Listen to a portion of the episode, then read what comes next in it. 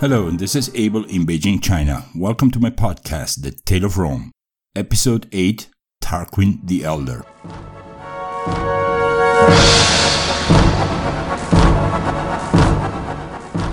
Last week we saw the life of Ancus Marcius and Rome's expansion to the Mediterranean Sea.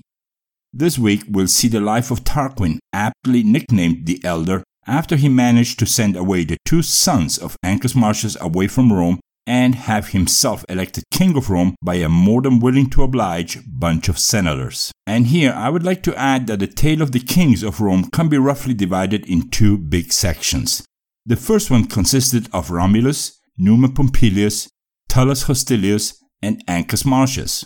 So, first a fighter, then a pacifist, then another fighter, and finally another pacifist who saw himself forced to wage wars and ultimately did just that. And so today we are officially starting the second part of the Tale of the Kings because the three kings we haven't seen yet, they all belong to one the same family, the Tarquins. And first among these is Lucius Tarquinius Priscus. Then we have Servius Tullius, an adopted son of Tarquin the Elder, and lastly the real son of Tarquin, whom history named Tarquin the Proud, who took the throne by force and who ended up being such a bad king that the Romans kicked him out of Rome and decided never again to have kings. But first, let's quickly go over to our Latin word of the week. Last week we had the word Galea. Galea means helmet in Latin language, and it was part of the Romans' army's standard uniform whose sole purpose was to protect a soldier's head. As centuries went by, the shape and style of such helmets changed several times, but we know now that at the time of the early Roman monarchy, the style of Roman helmets was a brute copy of the Etruscan and Greek helmets from the south of Italy. Some centuries later, Romans would change that and they would adopt some kind of Gallic look to their helmets, and so their headpiece would always have some kind of decoration on its top, which is also known as the crest of a helmet. Sometimes this decoration would be a simple metallic point right at the top, but other times it would be a display of hierarchy by attaching animals' feathers, horse manes, and so on. Gladiators frequently used a bronze made fish on top of their helmets, and later Roman helmets came to have many meanings. And now let's quickly go over to this week's Latin word of the week. This week's Latin word of the week is oblitus sum. That's right, this time we have two words which are also a very short phrase. O B L I T U S space S U M. As always, you can either see the answer on the website that is www.thetaleofrome.com or you can wait until next episode where we will talk a bit about this Latin word. Let me get that web address one more time www.thetaleofrome.com.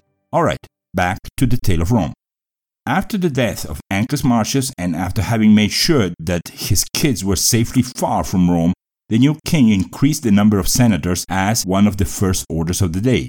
He designated 100 new senators, and many of these were even of middle class, which was favorably seen by the populace of Rome. But obviously, all of these were chosen by Tarquin because they either had been useful to him along his career or he considered them to become useful to him sometime in the future.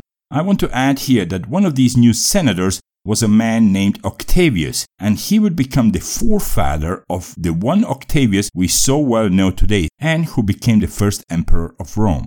According to historian and writer Flavius Eutropius, this King Tarquin was actually the very first of the kings of Rome who was properly educated, spoke with style, and was versed in cultural aspects of the world of the day. He was also the very first king who used intrigues, gossip, and rumors along the corridors of the royal palace and along the streets of Rome to his own benefit and purpose. In fact, the succession of the throne right until there was not based on inheritance. Nobody was an heir or heir apparent to the throne in Rome ever. But that changed, and with all the donations and other generosities given by the Tarquins, the Senate quickly changed this aspect of Rome. Senators obeyed Tarquin so much that people began talking on the streets that the job of those senators wasn't anymore to create new laws and see if other laws needed revisions. Nope, their new job was to just ratify whatever Tarquin said, just like putting a big fat red rubber stamp on every one of his ideas. Approved. Well, if Tarquin would have been a really bad king from the get go, this would have been a disaster for Rome.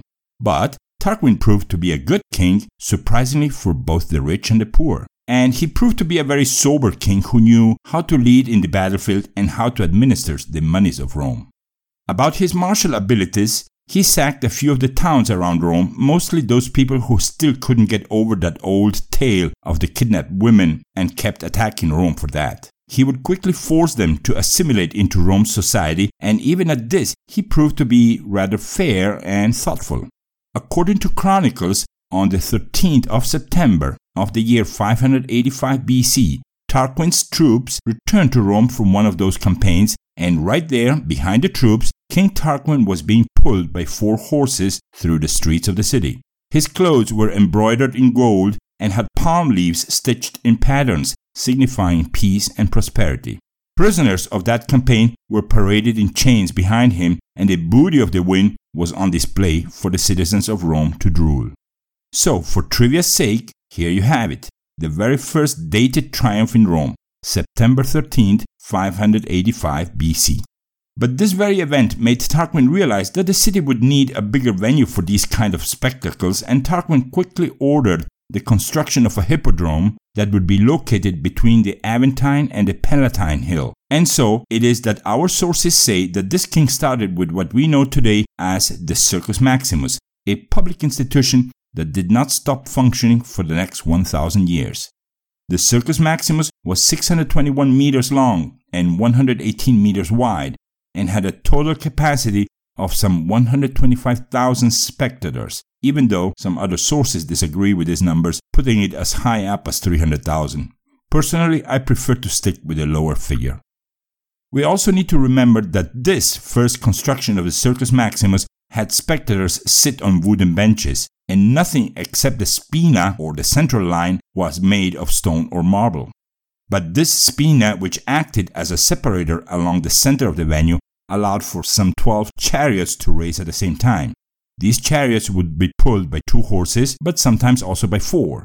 As they would approach the end of the spina, the chariots would turn around at extreme speeds, much to the delight of the viewers.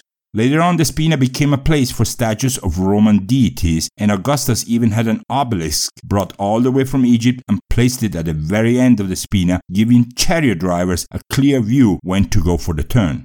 I placed a map of this on the website, so please go and check it out at www.thetaleofrome.com and simply enter Circus or Circus Maximus in your search. Alright, with his love for order and architecture, the city of Rome came to see lots of improvements in the times of King Tarquin the Elder. Avenues were laid down straight and wide. Tarquin even ordered the first sewers to go along those straight, broad new streets, and so Rome also owes him the foundation of the so called Cloaca Maxima, or main sewers of Rome. These were also modified as time went by, and some centuries later the sewers came to be underground only. So, even though the Cloaca Maxima was for now nothing more than an open canal that took stuff away from under the noses of Romans, this was another good improvement for the city of the Seven Hills. And in fact, being versed in Etruscan ways of building things, Tarquin ordered parts of these sewers to be built using a feature known as the half-pointed arch, and this made the Cloaca Maxima durable, robust, and truly amazing. Today, Rome still uses parts of these canals, and that's more than 25 centuries ago. Finally, I want to add that around this time, Romans started to live in real houses made of bricks and tiles instead of huts made of straw and mud. And as his reign progressed nicely, something incredible came to the ear of Tanaquil, the king's wife. But before that, let's say three sentences about Tanaquil. She was also born in Etruria and she was of pure Etruscan origin, belonging to a rather aristocratic family. People also believed that she was versed in the arts of celestial auguries, in other words, she was able to foresee the future. In fact, she was the one who insisted for Tarquin to pack up his stuff and move to Rome for she felt a better future awaited them there. Once in Rome, she gave all of her time and efforts to help campaigning for her husband, and according to mythology, she is sometimes depicted as the goddess Gaia. We know that she changed her name to Gaia Cecilia once they arrived in Rome. Coming back to the fantastic news that reached her, she went to investigate first and then went to her husband immediately to tell him what happened. Turns out that one kid somewhere in the outskirts of Rome went to have an afternoon nap. The story we get from our sources add that this child was either of lower class or even a son of a slave. Whatever the case, when this child went to sleep, flames started emanating from his head but didn't cause the child any harm. And what made the whole thing even weirder was that as soon as the child woke up, the flames disappeared. Interpreting this as a clear sign of future grandeur, Tanaquil implored her husband to adopt this child and to give him a proper royal education, and so they did. And as the child grew, it all seemed like Tanaquil's vision of his grand future was coming into shape, since the boy grew strong, intelligent, and held Roman religion and traditions in high esteem. His name was Servius Tullius, and even though Tarquin and Tanaquil had two male boys, soon everyone knew that the heir apparent was not one of their natural born sons, but the boy whom they had adopted. While all this was happening in Rome, events of another nature were happening far from Rome. The two sons of the late King Ancus Marcius, who were living in exile and who were not even allowed to walk into Rome, prepared a plan to assassinate the king for they believed they were unjustly robbed of the throne. They hired two bandits and sent them to Rome to go through with their plan. When the two subjects arrived to the vicinity of the royal palace, they faked to have a loud dispute. Citizens of Rome who passed by the scene tried to calm down the two, but to no avail. They both claimed that only the very king of the city would be able to settle their dispute, and so they went on.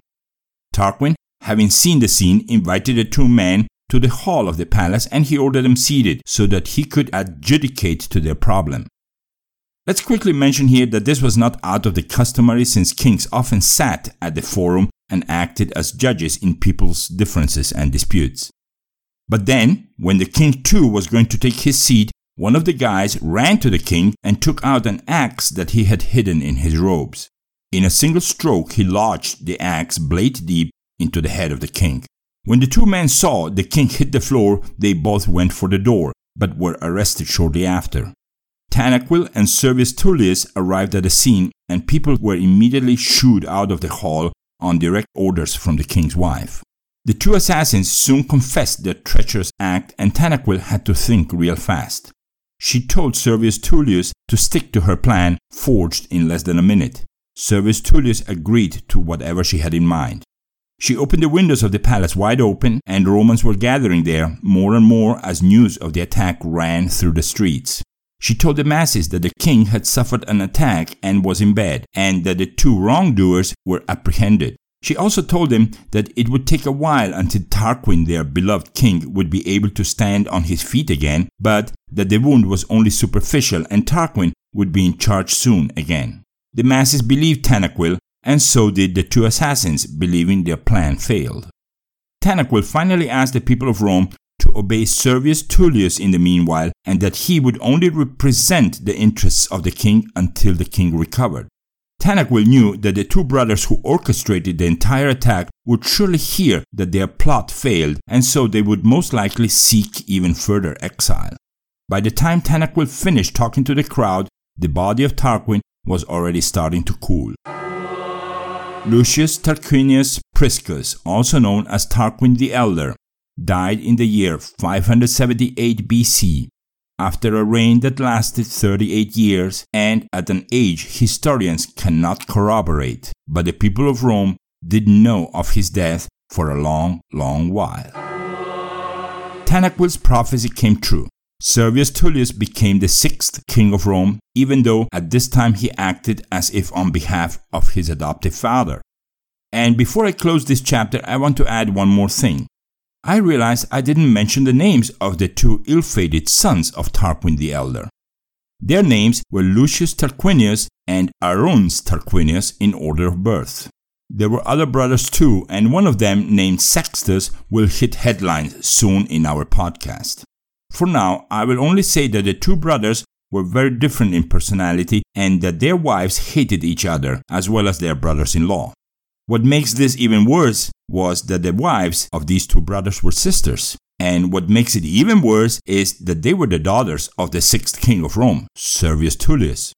So we will get to know Lucius Tarquinius as the seventh and last king of Rome real soon. And we will get to know Aruns Tarquinius as nobody, because he really was a nobody and he never desired a thing, much to the despair of his wife, who admired Arun's brother with all his ambitions and his plans. So, next week we will see the life of the sixth king of Rome, Servius Tullius. From wherever we look at this whole tale, Servius Tullius will also be the last good king of Rome, and this was the first time we had an actual case of inheriting the throne. Because remember that Ancus Marcius was not the son of Numa Pompilius, he was his grandson. And he didn't get the throne for being the grandchild of the second king of Rome, but because of the mess Tullus Hostilius, the third king of Rome, made. And if you take a look at it, Romans had a peace of mind that their kings were not being bought or set up, but instead they were being voted for. Well, this was the first time the Senate actually didn't even get to vote for the king. And so we're entering an era where kings are getting to rule Rome even if they have no clue, I mean really no clue on how to rule a city. Thank you for listening and until next week.